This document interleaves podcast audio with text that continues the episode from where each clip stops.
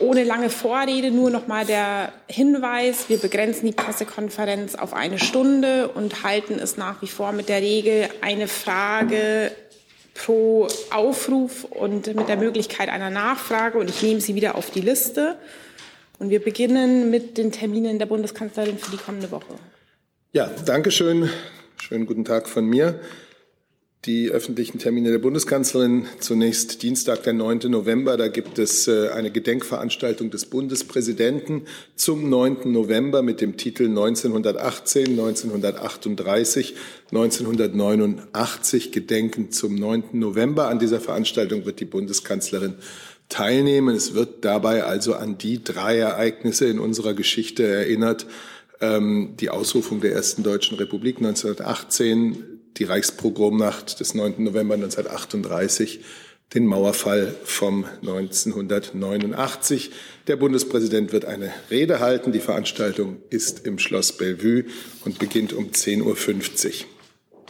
Am Mittwoch, den 10. dann um 10.30 Uhr wird die Kanzlerin das Jahresgutachten des Sachverständigenrates zur Begutachtung der gesamtwirtschaftlichen Entwicklung entgegennehmen. Neben ihr nehmen von der Bundesregierung Bundesminister Scholz und Bundesminister Altmaier an der Veranstaltung teil. Sie können das als Livestream sehen auf www.bundesregierung.de.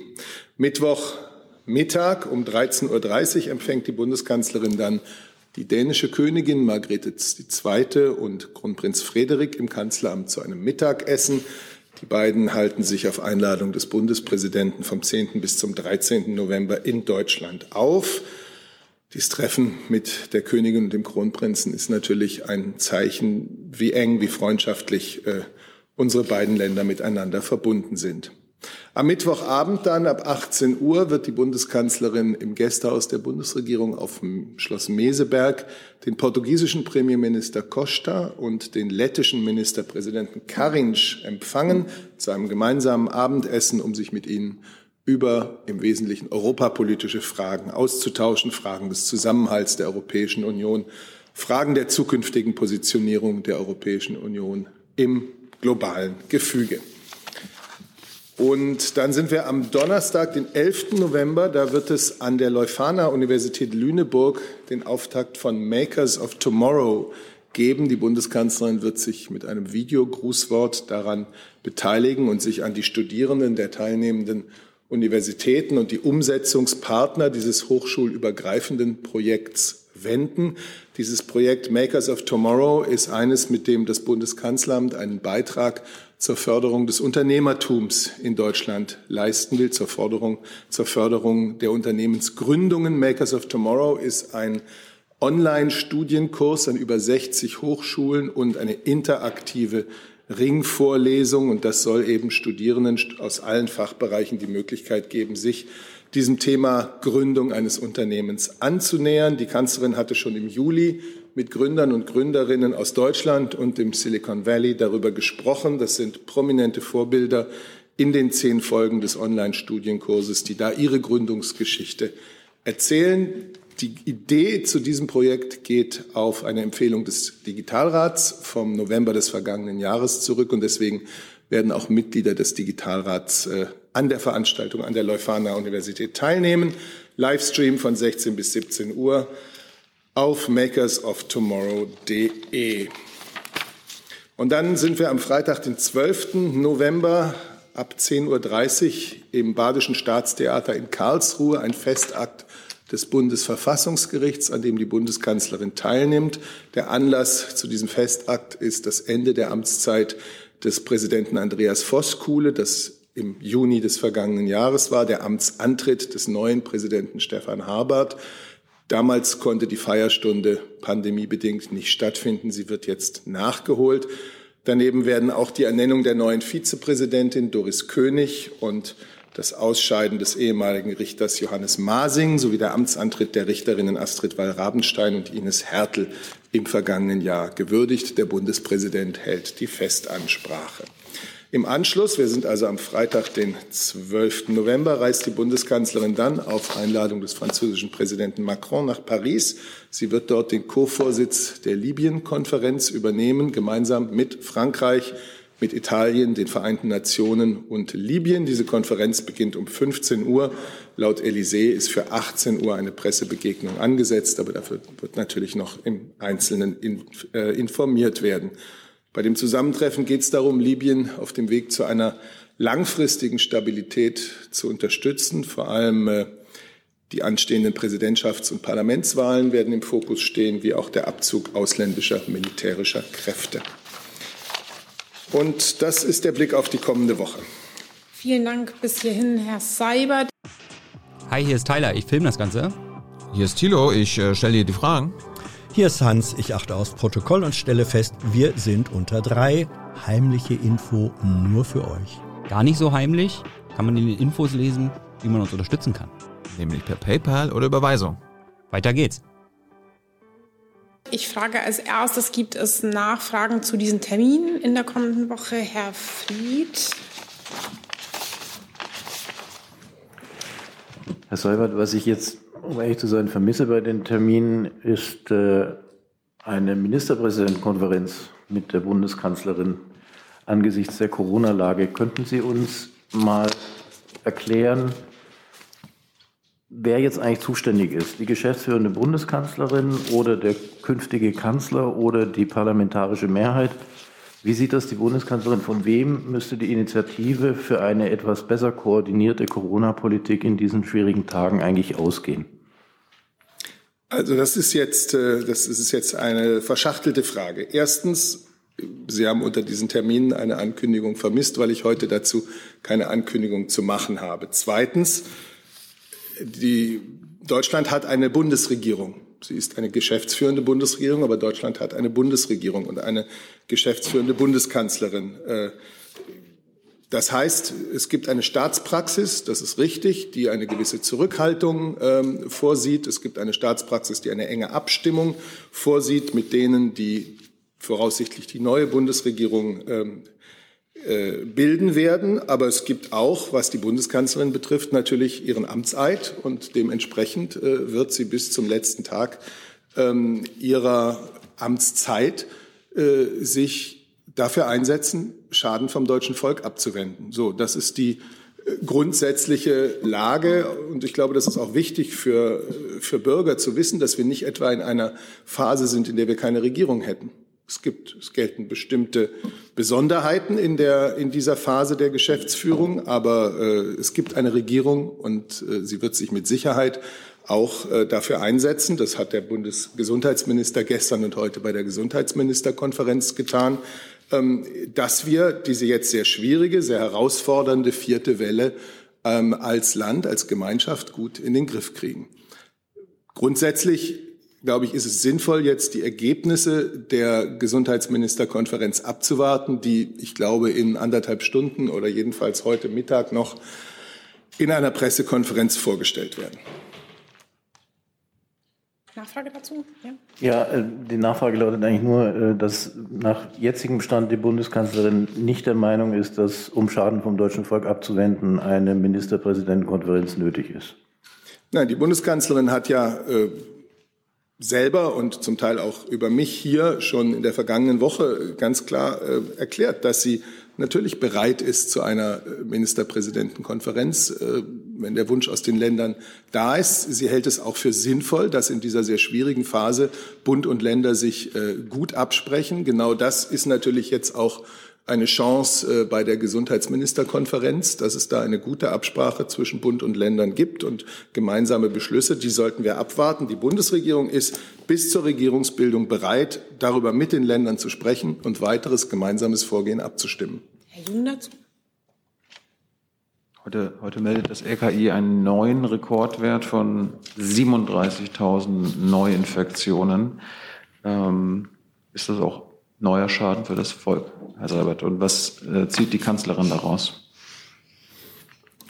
Also, die Zahlen, die jetzt vorliegen, sind sehr besorgniserregend. Äh, sie sind sogar deutlich höher als vor einem Jahr, die aktuellen Fallzahlen.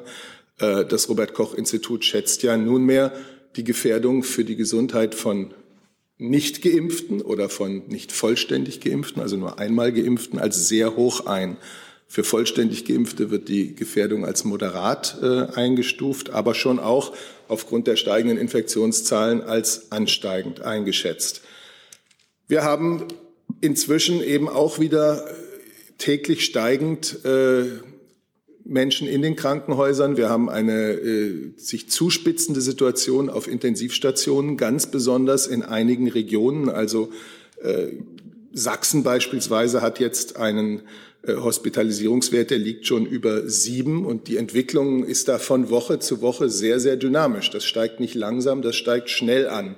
Und das ist sehr besorgniserregend, weil es natürlich zu befürchten ist, dass es auch in anderen Regionen Deutschlands zu einer weiteren Zunahme äh, von schweren Erkrankungen kommen wird und weil zu befürchten ist, dass regional die intensivmedizinischen Behandlungskapazitäten ausgereizt oder vielleicht sogar überschritten werden könnten.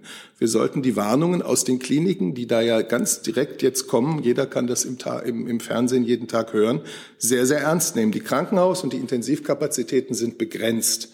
Und äh, nach derzeitigen Meldungen stehen für den kommenden Winter auch weniger Intensivkapazitäten zur Verfügung als im letzten Jahr aus ganz vielfältigen Gründen. Und deswegen ganz klar noch einmal sehr eindringlich nicht nur die bestehenden Regeln einzuhalten, was jeder von uns tun kann, sondern auch ähm, wirklich dort, wo es noch keine Grundimmunisierung gibt, ähm, das Impfangebot wahrzunehmen und dort, wo es äh, jetzt geraten ist, Auffrischungsimpfungen vorzunehmen, Verstärkungsimpfungen, um besseren Schutz zu gewährleisten. Jedes Pflegeheim, äh, damit mal anzufangen, sollte sich wirklich intensiv darum kümmern, dass die Menschen, äh, die Bewohnerinnen und Bewohner dort jetzt rasch die Möglichkeit für Auffrischungsimpfungen erhalten. Der Beschluss von Bund und Ländern zu diesem Thema, äh, der das ja sehr klar gesagt hat, stammt aus dem August. Wir haben jetzt Anfang November.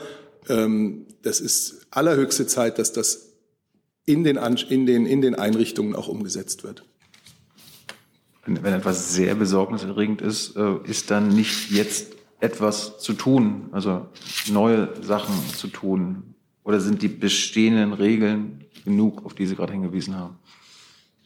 Wir haben ja hier am Mittwoch schon darauf hingewiesen, dass es leider das Bild gibt, dass vielerorts in vielen Einrichtungen, auch in der Gastronomie, die bestehenden Regeln nicht konsequent eingehalten und auch nicht konsequent überprüft werden. Wenn sie überprüft würden, würden sie vielleicht auch konsequenter eingehalten. Äh, das ist etwas, was sich ändern muss in dieser äh, jetzt sozusagen Eingangs dieses Winters.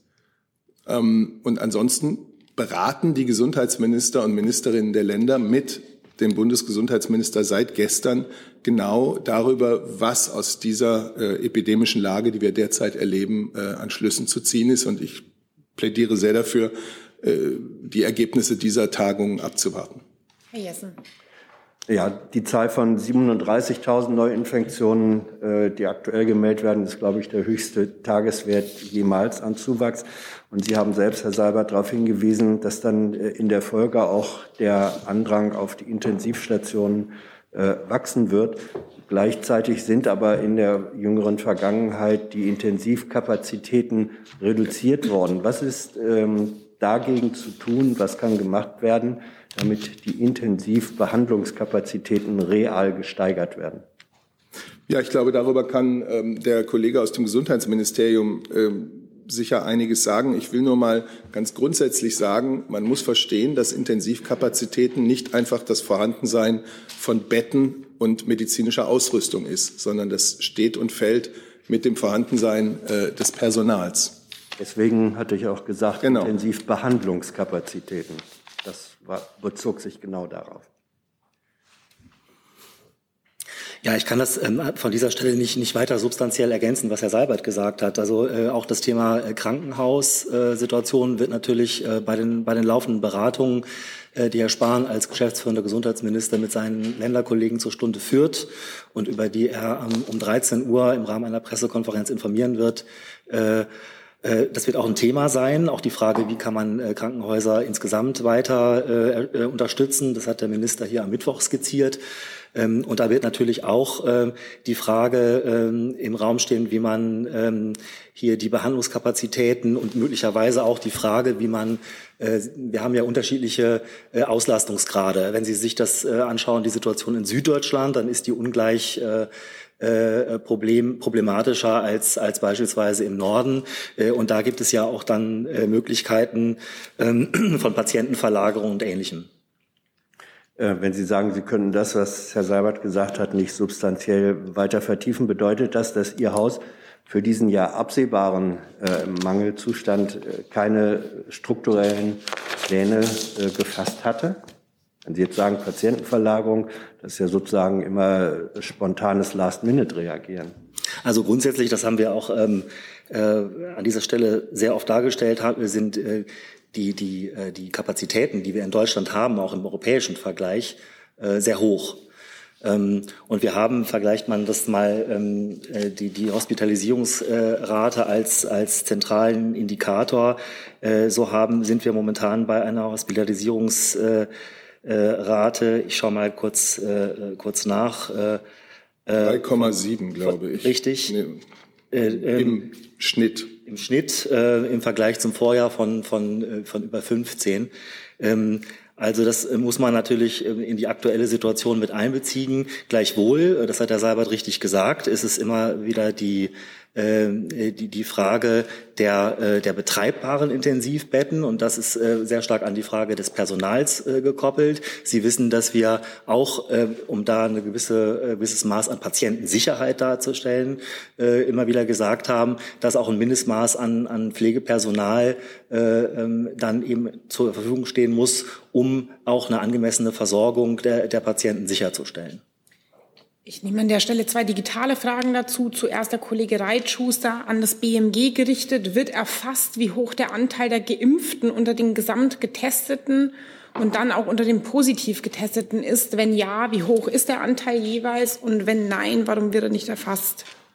Also ich bin der Meinung, da hatten wir Herrn Reitschuster äh, bezogen auf die Frage der, der Erfassung äh, äh des, des Impfstatus bei, ähm, bei äh, ähm, ähm, Einweisung in, in Intensivstationen hatten wir ihm Informationen geliefert. Das wird, ähm, äh, das hatte auch der äh, Herr Professor Wieler hier am Mittwoch äh, gesagt, äh, ähm, erfasst. Ähm, man kann sich dem näherungsweise äh, auch, auch nähern. Äh, Divi sagt uns ja, und das ist nach wie vor die, die, die Zahl, dass deutlich über 90 Prozent der, ähm, äh, der Menschen, die äh, äh, intensivmedizinisch betreut werden, nicht geimpft sind. Wobei es jetzt hier nicht um die Intensivbelegungen ähm, ging, sondern um die Gesamtzahl der getesteten Bürgerinnen und Bürger. Also zu den, zu den Testverfahren und zu den, äh, zu den Kapazitäten und zu der Zahl der, der Testverfahren finden Sie entsprechend umfangreiche Angaben im äh, aktuellen wöchentlichen Lagebericht des RKI. Äh, darüber hinaus kann ich Ihnen da keine, keine weiteren Hinweise geben. Noch eine, eine Frage des Kollegen Rinke. Ähm, auch an das BMG befürwortet die geschäftsführende Bundesregierung die Wiedereinführung von kostenlosen Tests für alle. Und ist es noch denkbar vor der Bildung einer neuen Bundesregierung? Also es ist ja gültige Beschlusslage der, ähm, der Ministerpräsidentenkonferenz, äh, die kostenlosen Tests äh, zum 11. Oktober auszulau äh, auslaufen zu lassen. Das ist geschehen. Äh, wir haben ja auch entsprechend die Testverordnung äh, dazu angepasst ähm, mit der Argumentation, dass, äh, ein, ähm, äh, dass allen Bürgern äh, mittlerweile ein Impfangebot äh, gemacht werden kann. Ähm, zu, der, zu der laufenden Diskussion ähm, kann ich eigentlich keine Stellung nehmen. Das müssten Sie gegebenenfalls dann äh, an, die, äh, an die Koalitionäre adressieren. Aber die Frage war ja, ob es noch denkbar ist, dass sich da, daran etwas ändert vor der Bildung einer neuen Regierung. Also wir haben jetzt ähm, vor dem Hintergrund der aktuellen Lage äh, eine, eine Diskussion äh, zu, zu allen wesentlichen Punkten. Ähm, Äh, dazu gehört auch die Frage der, der, äh, des, des, des Testkonzepts. Äh, ähm, Herr Spahn hatte ja äh, gesagt, dass man jetzt verpflichtende Testkonzepte für, für Pflegeheime auf den Weg äh, bringen sollte. Das hat er hier vorgetragen, auch für, äh, geimpftes, äh, für, unge für geimpftes Personal. Ähm, also insofern ist äh, die Frage des, des Testregimes natürlich auch äh, in der Diskussion. Ich habe Ihnen aber äh, dazu heute von meiner Seite zumindest keine Festlegungen oder Bewertungen äh, mitzuteilen. Mhm. Ich bin im Saal bei Herrn Lücking. Sie waren auch zu diesem Themenkomplex. Nee, dann machen, ja, dann machen wir da noch weiter ähm, bei Herrn Delfs. Und ich habe dann zu diesem erweiterten Themenkomplex noch eine Frage an das Justizministerium. Vielleicht können wir dann schon mal wechseln und erst Herr Delfs. Ja, Herr Seibert, ähm, der parlamentarische Geschäftsführer der FDP-Fraktion hat äh, vor zwei Tagen. Man versteht Sie sehr schlecht. Oh, sorry. Ein bisschen ja, lauter sprechen, nicht, danke. Das, also in der, in der Übertragung dann immer nicht zu ja, hören. ja, Hier im Saal verstehe. schon. So besser. Ja. Ähm, der FDP-Fraktionsgeschäftsführer hat vor zwei Tagen, glaube ich, ja im Grunde genommen die Kanzlerin gemaßregelt und gesagt, ja, äh, sie solle sich jetzt mal in der Corona-Politik äh, ein bisschen zurückhalten, weil das sei ja eigentlich, zumindest was die wichtigen Entscheidungen angeht, ja schon eher eine Sache der neuen Bundesregierung. Ich habe das jetzt ein bisschen paraphrasiert, aber darauf lief es eigentlich hinaus. Und äh, fühlt sich ja nicht die Kanzlerin damit angesprochen? Also wie sieht sie das? Würde sie jetzt noch eine, eine grundlegende Entscheidung zu dem Thema, steht ja gewisser Handlungsbedarf, würde sie den noch erfüllen oder würde sie schon sozusagen jetzt Vertrauen auf die kommende Bundesregierung voll und ganz? Herr Delfs, Sie sind einen Hauch später gekommen und so haben Sie verpasst, dass äh, Herr Fried diese Frage schon gestellt hat und ich da gleich zu Beginn der Pressekonferenz, nein, das ist ja nicht schlimm. Ähm, also die Antwort ist gegeben. Dann würde ich einfach nochmal nachfragen kurz, wenn die Kanzlerin denn jetzt geht, geht sie da eigentlich, was die Sache, was die Corona-Infektionslage angeht, äh, mit einem guten Gefühl? Also hat sie das Gefühl, dass, dass sie jetzt... Auch ein interessantes Konzept, die Nachfrage zu etwas zu stellen, worauf Sie die Antwort noch gar nicht gehört haben, weil Sie sie knapp verpasst haben. Aber gut. Ähm, die Bundeskanzlerin ist bei der Betrachtung der der Ausbreitung der Infektionen, der zunehmenden Krankenhausfälle, der Intensivpatienten, die immer mehr werden, sehr besorgt über die derzeitige Entwicklung in der Pandemie.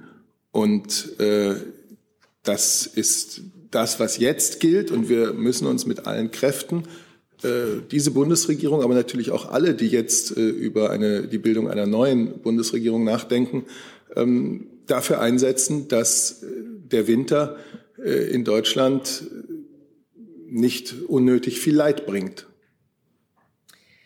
Dann an das Justizministerium gerichtet. Die Kollegin Klassmann von dpa fragt, seit vielen Monaten prüft das BMJV, ob es in Bezug auf die Fälschung von Impfnachweisen womöglich einer Gesetzesänderung bedarf. Sie fragt, warum das so lange dauert und ob es inzwischen vielleicht ein Ergebnis gibt. Okay, ja, vielen Dank für die Frage. Ähm, dazu kann ich Ihnen Folgendes sagen. Es war in den letzten Wochen so, dass mehrere und teils auch ähm, divergierende Gerichtsentscheidungen zur Fälschung von Impfausweisen ergangen sind, die eben auch zur Verunsicherung in Bezug auf die Strafbarkeit der Fälschung von Impfausweisungen und der Nutzung gefälschter ähm, Ausweise geführt haben. Wir haben daher eine umfangreiche Prüfung der derzeitigen Rechtslage vorgenommen und sind weiterhin der Ansicht, dass die, für die genannten Fallkonstellationen keine Strafbarkeitslücke besteht. Dennoch ist uns wichtig, dass in diesem Bereich die bestehenden Rechtsunsicherheiten auszuräumen sind und den Gerichten eine klare Entscheidungsgrundlage äh, zu geben. Und aus diesem Grund äh, werden wir zeitnah einen Vorschlag zur Änderung des Strafgesetzbuches vorlegen, der die Rechtslage klarstellt.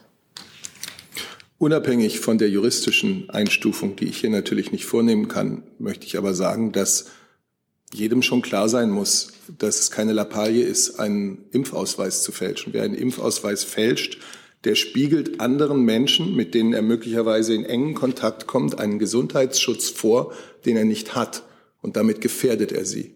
Und das ist sehr ernst zu nehmen. Herr Jessen, war das nochmal zu diesem Themenkomplex? Ja. Ja, äh, Herr Seibert, vorgestern hat der bayerische Gesundheitsminister Herr Holecek gesagt bei einer Pressekonferenz zum Thema Corona, diese Entwicklung von Infektions- und äh, Hospitalisierungszahlen sei so nicht absehbar gewesen. Teilt die Bundeskanzlerin diese Auffassung?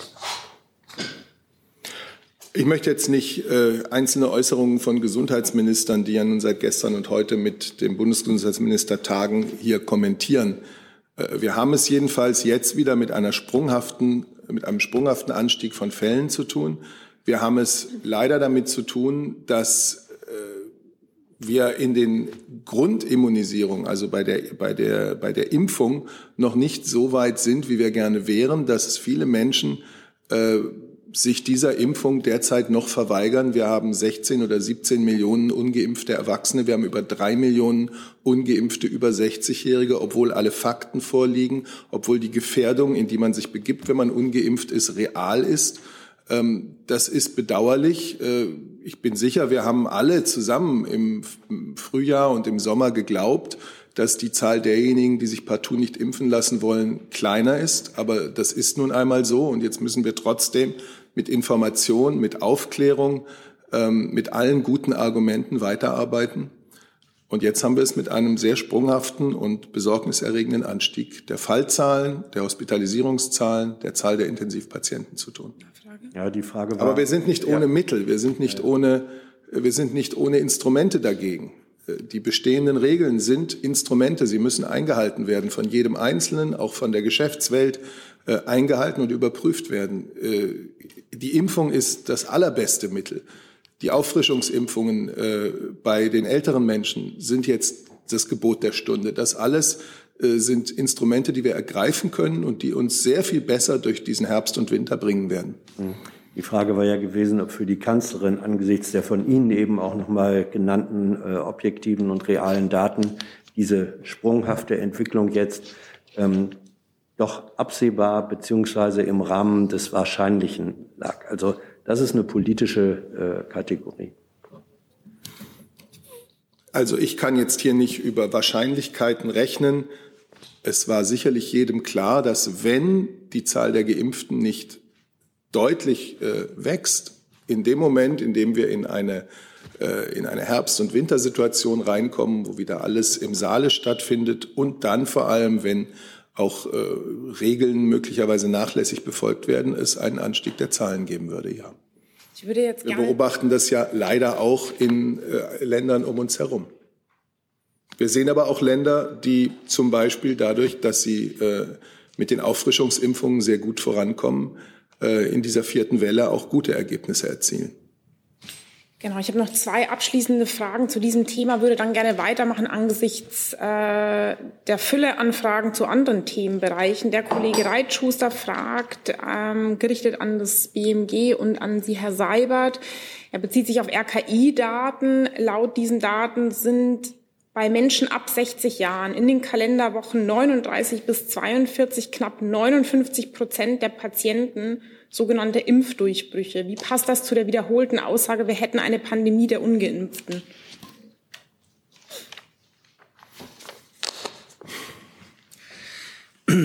Also vielleicht kann ich äh, damit beginnen. Also ähm, dass bei den über 60-Jährigen äh, die, die relative Zahl der Impfdurchbrüche äh, hoch ist, liegt natürlich auf der Hand und in der, äh, denn in der Altersgruppe ähm, sind rund äh, 85 Prozent äh, geimpft. Das heißt, wenn äh, in dieser Altersgruppe ähm, äh, eine Erkrankung äh, auftritt oder eine Infektion stattfindet, ist die Wahrscheinlichkeit relativ hoch, äh, dass, äh, da, dass es sich dabei auch um einen Impfdurchbruch dann handelt. Und außerdem ist die, ist die Wahrscheinlichkeit bei Älteren natürlich höher, dass sie bei einer Erkrankung im Krankenhaus dann auch landen. Insofern ähm, relativieren sich die Zahlen, die Herr Reitschuster hier genannt hat. Herr Reitschuster, ich sehe Ihre Nachfrage, die Sie ähm, hier noch formuliert haben, damit ähm, beantwortet. Dann bin ich im Saal bei Herrn Jung. Ich habe nochmal eine Frage zu unrichtigen Gesundheitszeugnissen ans BMJ.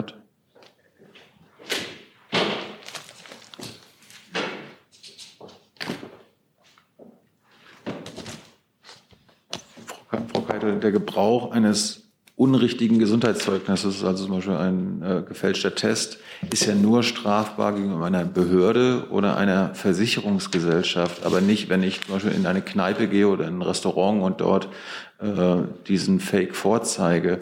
Warum haben Sie diese Strafbarkeitslücke nicht geschlossen? Also wie ich ja gerade schon an, ähm, gesagt habe, besteht aus unserer Sicht da diese Strafbarkeitslücke nicht. Ähm, und um das aber klarzustellen, soll künftig beispielsweise auch ähm, geändert werden.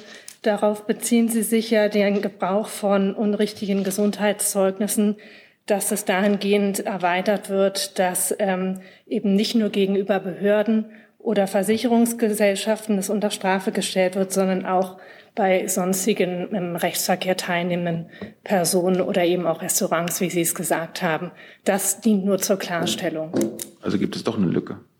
Nein, die gibt es nicht. Wie ich gerade gesagt habe, es dient zur Klarstellung, ähm, weil es offenbar, wie sich in den letzten Wochen gezeigt hat, da gewisse Rechtsunsicherheiten sind und auch unterschiedliche Meinungen unter Experten sind und auch unterschiedliche Gerichtsurteile oder Entscheidungen dazu eingegangen sind. Ich würde gern einen Satz ergänzen, ganz praktisch. Wenn ein solcher Fall festgestellt wird, wird auch heute schon Strafanzeige erstattet. Die Polizei wird diesen Sachverhalt an die Staatsanwaltschaft weitergeben. So, dann würde ich thematisch mal weitermachen und greife eine Frage des Kollegen Ayash digital auf, die sich vermutlich an das Auswärtige Amt richtet. Im Libanon gibt es eine politische Krise mit den arabischen Golfstaaten aufgrund der Kritik und Vorwürfe des libanesischen Informationsministers ähm, Kardahi am Krieg im Jemen. Washington und Paris vermitteln, um die Krise zu beenden. Ist die deutsche Diplomatie aktiv äh, daran beteiligt, um diese Krise zu beenden? Ja, auch wir verfolgen die Lage im Libanon und die, die ähm, Spannungen im Verhältnis zu ähm, einer Reihe von Staaten äh, der Golfregion mit großer Sorge. Wir suchen dazu auch das Gespräch mit unseren Partnern. Ähm, und auch Staatsminister An war in den vergangenen Tagen in der Golfregion unterwegs. Wir appellieren an alle Seiten äh, zur Zurückhaltung, insbesondere in der aktuellen besorgniserregenden Situation in Libanon. Es ist nicht hilfreich, wenn sich die Spannungen hier verschärfen. Es gibt große Herausforderungen im Libanon, die nun dringend angegangen werden müssen. Dazu gehören natürlich auch die mehr als überfälligen wirtschaftlichen Reformen. Darauf muss nun der Fokus liegen. Mhm. Dann mache ich mal mit einer Frage von Herrn Jung weiter und dann komme ich zu Ihnen, Herr Lücking. Das äh, US-Handelsministerium hat äh, gestern Firmen auf eine Sanktionsliste, also auf ihre Sanktionsliste äh, gesetzt, die Spionagesoftware herstellen. Da würde mich vom BMWI sowie vom BMI eine Einschätzung interessieren. Eine der betroffenen Firmen ist nämlich die israelische Firma NSO, die den Staatstrojaner Pegasus äh, zu verantworten hat, der auch in Deutschland vom BKA und vom BND eingesetzt wird. Ähm, wie bewerten Sie diese US-Maßnahme und planen Sie Ähnliches? Kann ich, kann ich diese Meldung nicht kommentieren. Ähm, wir haben das, diese Entscheidung der amerikanischen Behörden zur Kenntnis genommen. Ähm, wie Sie wissen, äh, sind diese Produkte, die von der Firma hergestellt werden und von deutschen Behörden genutzt werden, so ähm, äh, konfiguriert und äh, gebaut, dass sie dem deutschen Rechtssystem entsprechen und nicht darüber hinausgehen. Das ist für uns das Entscheidende. Und da der BND auch angesprochen war, Herr Seibert, Sie sprechen das Kanzleramt, hat das Kanzleramt eine Haltung zu dieser Sanktionsmaßnahme der USA? Ja, wie Herr Alter kann ich auch sagen, dass wir die Entscheidung des US-Handelsministeriums zur Kenntnis genommen haben, äh, Firmen in diese sogenannte Entity List äh, aufzunehmen, ist eine interne Entscheidung der zuständigen Stellen äh, in den USA, die ich als Bundes für die Bundesregierung hierüber hinaus nicht kommentiere. Was nachrichtendienstliche äh, Fragen, Erkenntnisse, Tätigkeiten betrifft, wissen Sie, dass wir darüber grundsätzlich äh, nicht öffentlich äh, uns äußern und damit ist keine Aussage getroffen, ob Sachverhalte zutreffen oder nicht. Herr Lücking. Äh, wäre ein neues Thema, falls zu NSO nichts mehr ist. Ich rufe Ihre Frage dann noch auf. Hier so, kommt noch her. Aber jetzt machen wir erst Herr Lücking. Dann eine Frage ans BMVG.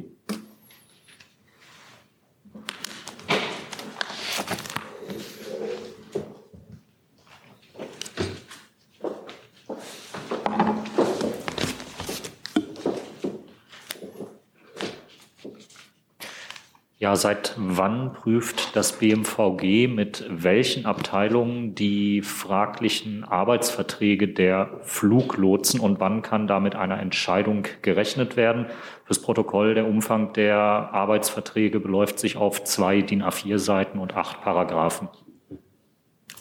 Ja, vielen Dank für die Frage. Dieses äh, Thema war ja in den letzten Regierungspressekonferenzen bereits ähm, Gegenstand äh, der Erörterung und Herr Kapitän zur See hat das ja recht umfänglich auch eingeordnet. Dem habe ich inhaltlich nichts äh, hinzuzufügen. In der Prüfung sind die Arbeitsvert äh, die, die Verträge, ähm, die Sie angesprochen haben, ähm, jetzt aktuell. Es werden ähm, die Verträge auch natürlich gesichtet ähm, und wir ähm, schauen uns natürlich jetzt an. Das war ja Kern der ähm, der Prüfung oder ist Kern der Prüfung, inwieweit es sich bewerten lässt, ähm, dass es sich um Werkverträge handelt oder inwieweit es inhaltlich dann auch juristisch zu einer Bewertung kommt, ähm, dass man auch annehmen könnte, ähm, dass es sich arbeitsvertraglich da auch Regelungen finden und man dann entsprechend auch in dem entsprechenden Verfahren zu einer entsprechenden Bewertung kommen kann. Wie lange jetzt eine die Prüfung, Sie wissen, das BMVG hat auch einen nachgeordneten Bereich, das Einsatzführungskommando ist da auch mit eingebunden in die in die Prüfung. Wie lange jetzt die Prüfung in Anspruch nehmen wird, dazu kann ich keine Aussage heute treffen. Äh, Nachfrage dann, ähm, seit wann ist genau strittig, dass die Fluglotsen entweder Ortskräfte sind oder nicht, beziehungsweise Anspruch auf dieses Ortskräfteverfahren haben. Nach meinen Recherchen ist das Thema presseöffentlich bereits im August aufgeworfen worden. Ähm, gab es intern schon längere Prüfungen? Ist das intern schon länger ein strittiger Punkt? Dazu habe ich heute keine Informationen für Sie. Ähm, können Sie das nachliefern? Wenn es dazu etwas nachzuliefern gibt, kann ich das ähm, in Aussicht stellen. So, dann, wenn ich das richtig sehe, Frau Viersova, ähm, ja, genau, das ähm, war noch zum Themenkomplex Corona. Das war mir nicht bewusst, dass sich das darauf bezog. Wir ziehen das jetzt einfach nach. Genau, das war also die Stichworte Corona, äh, Russland, Reise, äh, Reiseverkehr. Ja, ähm, genau. Ich wollte noch mal fragen, ich glaube, meine Frage geht an Herrn Burger. Ähm, verstehe ich richtig, dass ähm, die russischen Staatsbürger, die einfach normale Wiesen, äh, Reisewiesen haben für Deutschland, so sogenannte Schengen-Wiesen, jetzt ohne Begründung nicht nach Deutschland kommen können? So wie ich weiß, ist das so, aber ich möchte noch mal fragen, weil nicht schwer, äh, so passende Informationen zu finden. Und dann weiter möchte ich noch mal äh, wissen. Ähm, Können Sie auch ein bisschen direkt an das Mikro sprechen? Ah, okay, ja, genau. Danke. Noch mhm. äh, zwei, zwei äh, Nachfragen dazu, zu diesem Thema. Ich möchte wissen, also äh, Russland geht jetzt, äh, äh, gilt jetzt, glaube ich, als Hochrisiko, äh, äh, genau, Hochrisikogebiet.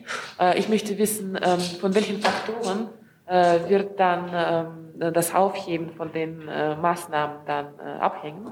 Äh also die, diese Reiseverkehr betreffen. Und dann noch die letzte Frage, wenn ich darf, äh, aber allerletzte. Also äh, Sputnik. Also alle äh, russischen Staatsbürger sind jetzt mit Sputnik äh, geimpft. Ähm, wie äh, stellt es sich die Bundesregierung äh, äh vor, wenn die Pandemie dann äh, äh, zurückgeht? Äh, wie wird das aussehen, dass die russischen Staatsbürger dann nach Deutschland kommen können? Müssen sie dann alle in die Quarantäne oder, oder wie? Also für Fragen der Einreise nach Deutschland ist grundsätzlich nicht das Auswärtige Amt zuständig, sondern ähm, das Bundesinnenministerium. Ich kann zu Ihren Fragen nur ganz grundsätzlich sagen, mir wäre nicht bekannt, dass es irgendwelche Regelungen gäbe, die sich speziell auf russische Staatsangehörige beziehen, ähm, sondern es gelten für russische Staatsangehörige genau dieselben Regeln wie für Angehörige aller anderen Staaten auch. Zu Ihrer Frage äh, nach den Kriterien, die gelten für die äh, Einstufung als Hochrisikogebiet, haben wir hierzu in der Vergangenheit äh, dieses Verfahren mehrfach erklärt. Ähm, das ist eine Entscheidung, die ähm, aufgrund der Datenlage gemeinsam getroffen wird von Gesundheitsministerium, Auswärtigem Amt und Innenministerium. Äh, die präzisen Kriterien, äh, wie gesagt, können Sie in den Protokollen äh, der REC-PK aus der Vergangenheit nachlesen. Ich habe sie jetzt nicht präsent. Ich weiß nicht, ob die beiden Kollegen es vielleicht auch hier noch ausführen können. Ähm, insofern, wie gesagt, mir wäre nicht bekannt, dass es irgendwelche besonders auf Russland anwendbaren Regeln gäbe. Ich kann das bestätigen. Die Regelungen, die wir in Kraft haben, beziehen sich nicht auf einzelne Staatsangehörigkeiten, sondern auf Länder, wenn sie in eine bestimmte Kategorie eingestuft sind. Also wenn Russland Hochrisikogebiet ist, dann gilt für Personen, die aus Russland einreisen, unabhängig davon, welche Staatsangehörigkeit sie haben, eine bestimmte Regelung. Ähm, ich habe leider den ersten Teil Ihrer Frage akustisch schlecht verstanden, deswegen kann ich äh, auch schwer darauf antworten. Der erste, der erste Teil bezog sich auch, äh, war direkt an das AA gerichtet. Und nachdem das drei Fragen auf einmal waren, würde ich gerne weitermachen, weil wir eigentlich eine Frage pro Person. Äh, ein Satz zum Sputnik, zu diesen Impfungen, weil alle russischen Staatsbürger sind mit einem anderen Impfstoff. Man versteht Sie sehr schlecht, wenn Sie nicht direkt in das Mikro alle, sprechen. Mhm. Alle russischen Staatsbürger sind mit äh, einem anderen Impfstoff geimpft. geimpft äh, und äh, wie äh, wird das aussehen? Also da kann ich, aber da kann vielleicht auch der Kollege aus dem Gesundheitsministerium noch äh, präziser ergänzen. Äh, was die Einreisevorschriften angeht, ist es im Prinzip so, dass wenn eine Person geimpft ist, dann für sie eine Quarantänepflicht entfällt. Aber es muss ein Impfstoff sein, der in Deutschland oder Europa zugelassen ist. Und das kann man auf der RKI-Webseite sich anschauen. Wenn es sich um einen Impfstoff handelt, der nicht zugelassen oder anerkannt ist, dann wird die Person auch nicht als geimpft behandelt. Dann für Ungeimpfte aus Hochrisikogebieten gelten dann Regelungen. Wollen Sie ergänzen? Ja, also Herr Alter hat das zutreffend dargestellt. Äh, Ich werbe nochmal dafür, unsere äh, Fragen und Antworten zur Einreiseverordnung sich, äh, sich anzuschauen. Da ist sozusagen alles dargelegt, wie auch das Prozedere ist, auch Quarantäne. Aber es ist in der Tat so, Sie wissen, Sputnik hat keine Zulassung durch die EMA. ähm, Und damit wäre dann sozusagen bei, bei Einreise für russische Staatsbürger dann auch eine Quarantäne angezeigt. Dazu, Herr Jung? Vielleicht nur eine Präzisierung. Auch da gilt natürlich, dass es sich nicht an der Staatsangehörigkeit des Einreisenden festmacht. Es gibt ja auch durchaus russische Staatsangehörige, die mit anderen Impfstoffen geimpft sind. Ähm, und umgekehrt gilt natürlich auch für Angehörige anderer Staaten, äh, die mit Sputnik geimpft sind, ähm, dass eben solange dieses Äquivalenzverfahren bei der EMA nicht abgeschlossen ist, ähm, Herr- das entsprechend nicht in Rechnung gestellt wird. Herr Jung, ich weise nur darauf hin, wir hatten diesen Themenkomplex eigentlich abgeschlossen und ähm, die Zeit ist fortgeschritten. Ich weiß nicht, ob ich alle Ihre anderen Fragen dann noch mit dran bekomme. Aber ist ja vielleicht nicht unentscheidend, weil ich war auf dem Stand von vor vier Wochen, dass noch nicht mal 30 Prozent der russischen Bevölkerung einmal geimpft gewesen seien. Jetzt hieß es gerade, dass jeder russische Bürger und Bürgerin äh, schon geimpft sind. Äh, Auf welchem Stand ist die Bundesregierung? Ich glaube, das ist wirklich nicht unsere Verantwortung, über Impfraten in anderen Ländern Auskunft zu geben. Da würde ich Sie bitten, sich an die russische Botschaft zu wenden. Ich bleibe jetzt nochmal beim Innenministerium. Der Kollege Rinke fragt, äh, bezogen auf die Flüchtlinge aus Belarus, wie ist die aktuelle Lage an der deutsch-polnischen Grenze mit Blick auf ankommende Flüchtlinge über Belarus? Die Lage ist nach wie vor ähm, ja im Prinzip unverändert. Es gab leichte Schwankungen bei den Zugangszahlen. In den letzten Tagen äh, wurden an der deutsch-polnischen Grenze etwas weniger äh, unerlaubt Einreisen festgestellt äh, als in den Wochen zuvor. Wenn man aber sich die Monatszahlen anschaut, dann ist es nach wie vor so, dass wir ein deutlich erhöhtes Aufkommen haben ähm, an, bei Feststellung von unerlaubten Einreisen. Also wir können hier noch keine Entwarnung geben. Jetzt bin ich bei der Kollegin ähm, von Ihnen aus gesehen rechts. Ja. Eva Ellermann vom ARD Hauptstadtstudio. Auch eine Frage ans Bundesinnenministerium. Und zwar geht es um den dritten periodischen Sicherheitsbericht. Wie bewertet der Innenminister die Erkenntnisse in dem Bericht und welche Aufgaben ergeben sich daraus für die nächste Bundesregierung? Ja, der Bundesinnenminister hat äh, zu diesem Sicherheitsbericht zunächst einmal festgestellt, dass auch mit Blick auf die vergangenen 15 Jahre Kriminalitätsentwicklung Deutschland eines der sichersten Länder dieser Welt ist. Es gibt in einigen Bereichen Anstiege. Es gibt auch bedenkliche Entwicklungen, beispielsweise im Bereich der Cyberkriminalität. Dort gibt es Anstiege. Es gibt auch Entwicklungen, die durch die Corona-Pandemie verursacht sind. Aber insgesamt ist die, die Kriminalität in den letzten Jahren äh, stetig rückläufig. Der periodische Sicherheitsbericht ist äh, deswegen von größerer Bedeutung, weil er in deutlich größeren Abständen erstellt wird und nicht nur Statistik enthält, sondern auch von Experten aus Polizei und Justiz äh, bewertet wurde. Dort gibt es also etwas tiefergehende Analysen, äh, die dazu dienen sollen, dass wir Konzepte zur Kriminalitätsentwicklung äh, auch erarbeiten können. Es geht auch um öffentliche Debatten, die angestoßen werden sollen. Also wesentlich mehr als die jährliche polizeiliche Kriminalstatistik, die von uns vorgestellt wird. Dann bin ich digital bei dem Kollegen Jänert vom ARD Hauptstadtstudio. Das richtet sich vermutlich an das BMV, äh, Entschuldigung, BMW. Die Logistikbranche warnt, dass der Mangel an AdBlue sich dramatisch verschärfen könnte. Welche konkreten Maßnahmen plant die Regierung, um den AdBlue-Mangel abzufedern? Und der Güterverkehrsverband äh, BGL hat Minister Altmaier dazu aufgefordert, eine nationale AdBlue-Reserve anzulegen. Wie steht das Wirtschaftsministerium dazu? Ja, es ist richtig. AdBlue ist ein wichtiger Reinigungsstoff, der zum Betrieb von Lkw und Bussen vorwiegend ähm, zum Einsatz kommt. Aktuell gibt es dort steigende Preise, die auch im Zusammenhang stehen mit der Energiepreisdebatte insgesamt. Das Bundeswirtschaftsministerium beobachtet diese Entwicklung sehr genau und wir nehmen die Warnungen und Befürchtungen der Branche natürlich sehr ernst. Wir haben ja einen kontinuierlichen Austausch mit der Wirtschaft, da das Thema Lieferengpässe ja an verschiedenen Fronten weiter aktuell ist. Beim konkreten Thema AdBlue ist die Zuständigkeit verschiedener Ressorts ähm, berührt, das äh, BMVI, das, das BMU. Deshalb sind wir auch mit diesen beiden Ressorts, dem Bundesverkehrsministerium und dem Bundesumweltministerium, im Austausch. Und wir werden gemeinsam auch mit den betroffenen Ressorts und ähm, den betroffenen Verbänden das Gespräch nochmal suchen, konkret zu diesem Thema AdBlue und welche Analyse da die richtige ist und welche Instrumente sich vielleicht auch anbieten. Das muss aber gemeinsam passieren mit den betroffenen Ressorts der Bundesregierung und den betroffenen Verbänden. Kann zu diesen Instrumenten auch der Aufbau einer nationalen Reserve gehören?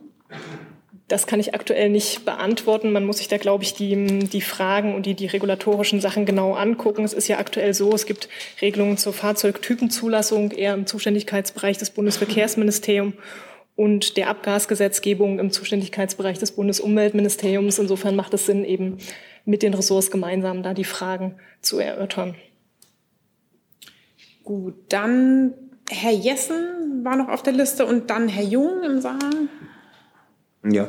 ähm, ich habe eine Frage ähm, zur Bahnreform oder zur Bahnsituation. Offenbar haben die äh, zukünftigen Ampelkoalitionäre sich darauf verständigt, die Bahn in ihrer bisherigen Struktur äh, zu zerschlagen. Es soll also eine gemeinsame, eine gemeinnützige Gesellschaft zum Betrieb des Netzes geben und dann auf der Schiene ähm, mehr Konkurrenz zwischen Privatunternehmen. Das ist auch wenn man so will, eine Kritik an der, bis, an der Bahnpolitik der bisherigen Bundesregierung. Ähm, haben, welche Fehler sehen Sie in der Bahnpolitik der bisherigen Bundesregierung, die ja die Probleme der Bahn offenbar nicht lösen konnte? Und ist das, was jetzt gemacht wird, eigentlich der heimliche Wunsch des Verkehrsministeriums?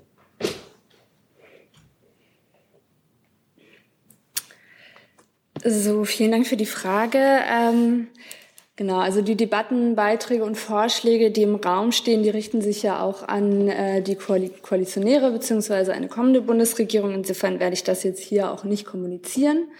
Ähm, was ich sagen kann, ist, wir haben natürlich jetzt in der vergangenen Legislaturperiode sehr viel für die, für die Bahn getan. Ähm, für uns war es eben ganz wichtig, die Deutsche Bahn zu stärken. Äh, Bahnfahren ist auch aktiver Klimaschutz, das haben wir auch immer gesagt. Insofern haben wir auch da ähm, mit Blick auf die äh, Mittel noch mal viel getan, ähm, auch im kommenden Haushalt sind da erstmals mehr Mittel für die Bahn als für die Straße vorgesehen. Wir haben ähm, unter anderem auch die Mehrwertsteuer gesenkt auf die Bahntickets, äh, die Digitalisierung dort auch vorangetrieben, Elektrifizierung und ähm, auch die Bahnhöfe verbessert, also die Verbesserung der Bahnhöfe vorangetrieben. Das heißt, damit sehr, sehr vielen Maßnahmen auch äh, die Bahn gestärkt und äh, vorangebracht.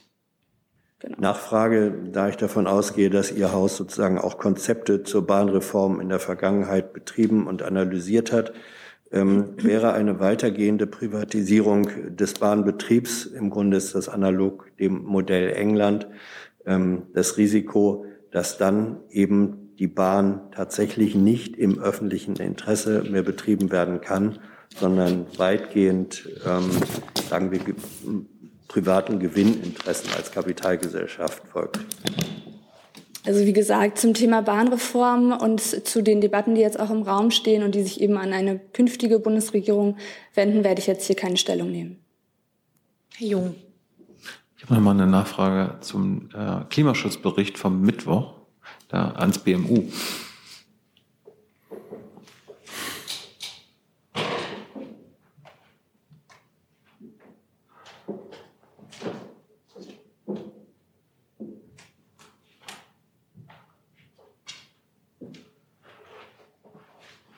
Herr Schutzenberg, Herr Sabat hatte ja am Mittwoch schon einiges dazu gesagt, aber ich hatte nochmal in Ihre Pressemitteilung, die Sie verschickt haben, reingeguckt. Da stand ganz am Ende, ich zitiere, Klar ist aber, für das in diesem Jahr beschlossene erhöhte Klimaziel von mindestens 65 Prozent Minderung sind noch weitere bedeutende Maßnahmen auf nationaler Ebene nötig.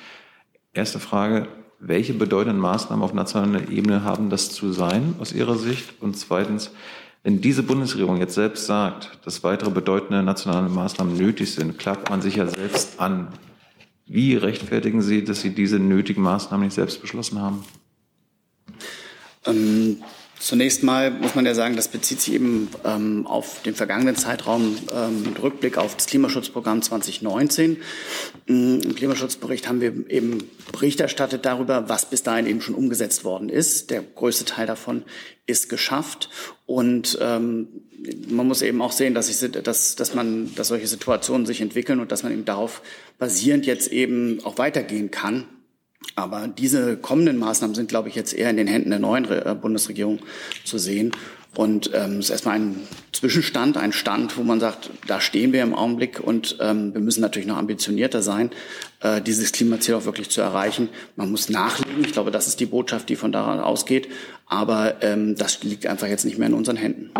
Aber trotzdem sind Sie ja äh, Fachministerium und werden ja wissen, wovon Sie sprechen, wenn Sie von bedeutenden Maßnahmen auf nationaler Ebene äh, sprechen. Welche haben das zu sein aus Ihrer Sicht? Ich glaube, das, ähm, wie gesagt, wie ich schon gerade gesagt habe, das liegt jetzt nicht mehr in unseren Händen. Das, ähm, was wir getan haben, ist eben das, was die vergangene Bundesregierung umgesetzt hat. Ähm, sicherlich haben wir uns an verschiedenen Stellen als BMU auch ein bisschen mehr gewünscht. Das ist aber äh, nicht äh, so weit gekommen. Wir sind zufrieden mit dem, was wir geschafft haben. Und ähm, ja, ich denke, ähm, die, auch die Äußerungen der Ministerin, ähm, die in verschiedenen äh, Richtungen zeigen, sei es jetzt irgendwie Emissionshandelsreform, sei es eben auch CO2-Bepreisung, ähm, deuten ja hin, wohin das eben auch in Zukunft gehen könnte. Aber da gibt es im Augenblick eben nichts ähm, Konkretes, was ich Ihnen sagen kann. Ähm, der Kollege Rinke fragt, gerichtet an das Auswärtige Amt und das BMI, und bezieht sich auf einen Spiegelbericht, wonach vor der russischen Botschaft ein toter russischer Diplomat aufgefunden wurde, der laut deutschen Sicherheitsbehörden getarnter Mitarbeiter des russischen Inlandsgeheimdienstes FSB gewesen sein soll. Haben Sie darüber Erkenntnisse und was können Sie zu diesem Vorfall sagen? Ich kann dazu sagen, dass der Fall dem Auswärtigen Amt bekannt ist. Äh, ich muss allerdings um Verständnis bitten, dass aus Gründen des Persönlichkeitsschutzes des Betroffenen äh, und der Angehörigen ich keine weiteren Angaben zu Details machen kann. Ich habe keine Ergänzung. Dann eine Frage des Kollegen Hönig, die sich an Sie, Herr Seibert, vermutlich richtig. Das, äh, das Umweltbundesamt hat eine unter unter anderem eine Abschaffung der Pendlerpauschale gefordert, um die Klimaziele zu erreichen. Wie steht die Kanzlerin dazu? Naja, das führt uns ja zu dem Thema äh, zurück, das jetzt äh, der Kollege aus dem BMU auch gerade schon aufgriff, aufgriff. Die Bundesregierung hat eine Vielzahl von klimapolitischen Maßnahmen äh, beschlossen, umgesetzt, hat auch Maßnahmen beschlossen, die natürlich noch in die Zukunft reichen. Aber wir werden jetzt natürlich bald eine neue Regierung haben, die sich dann auch mit solchen Forderungen wieder neu befasst. Hey Leute, diese Folge wird diesmal präsentiert von unserem Partner, äh, äh, Partnern, der Junge Naiv Crowd. Tausende Menschen, die uns jeden Monat mit Geldgeschenken beglücken. Danke dafür und jetzt geht's weiter. Dann habe ich noch eine offene Frage von Herrn Jung. Hm. Weil am Mittwoch auch das Thema Äthiopien hier Thema war. Ähm, Herr Burger hatte uns ja schon gesagt, wie besorgten, besorgniserregend dort die Lage ist aus Sicht der Bundesregierung. Ich hatte aber eine Frage ans BMWI, weil auf der Top-1-Liste am Mittwoch auch der Entwurf eines Berichts der Bundesregierung über ihre Exportpolitik für konventionelle Rüstungsgüter im ersten Halbjahr 2021 war. Würde mich interessieren, welche Rüstungsexporte gab es denn an Äthiopien dieses Jahr? Also es ist richtig, es war ähm, wie sozusagen in jedem Jahr der Bericht für, die, für das erste Halbjahr ähm, zur Rüstungsexportpolitik an diesem Mittwoch im Kabinett. Wir berichten immer zweimal im Jahr, einmal über die Halbjahreszahlen und einmal über die Jahreszahlen. Dieser Bericht ist bei uns auf der Website abrufbar. Insofern finden Sie dort in den Anlagen auch die einzelnen Länder aufgelistet. Ich habe jetzt die Zahlen zu Äthiopien nicht im Kopf, kann jetzt nicht sagen, ob es da ähm, Genehmigungen gab. Jedenfalls ist der Bericht aber abrufbar auf der Website. Okay, gucke ich mal rein, danke. Ich habe jetzt keine weiteren offenen Fragen mehr auf der Liste und sehe auch keine weitere Regung. Dann danke ich bis hierhin und wünsche noch einen schönen Tag und einen guten Start ins Wochenende.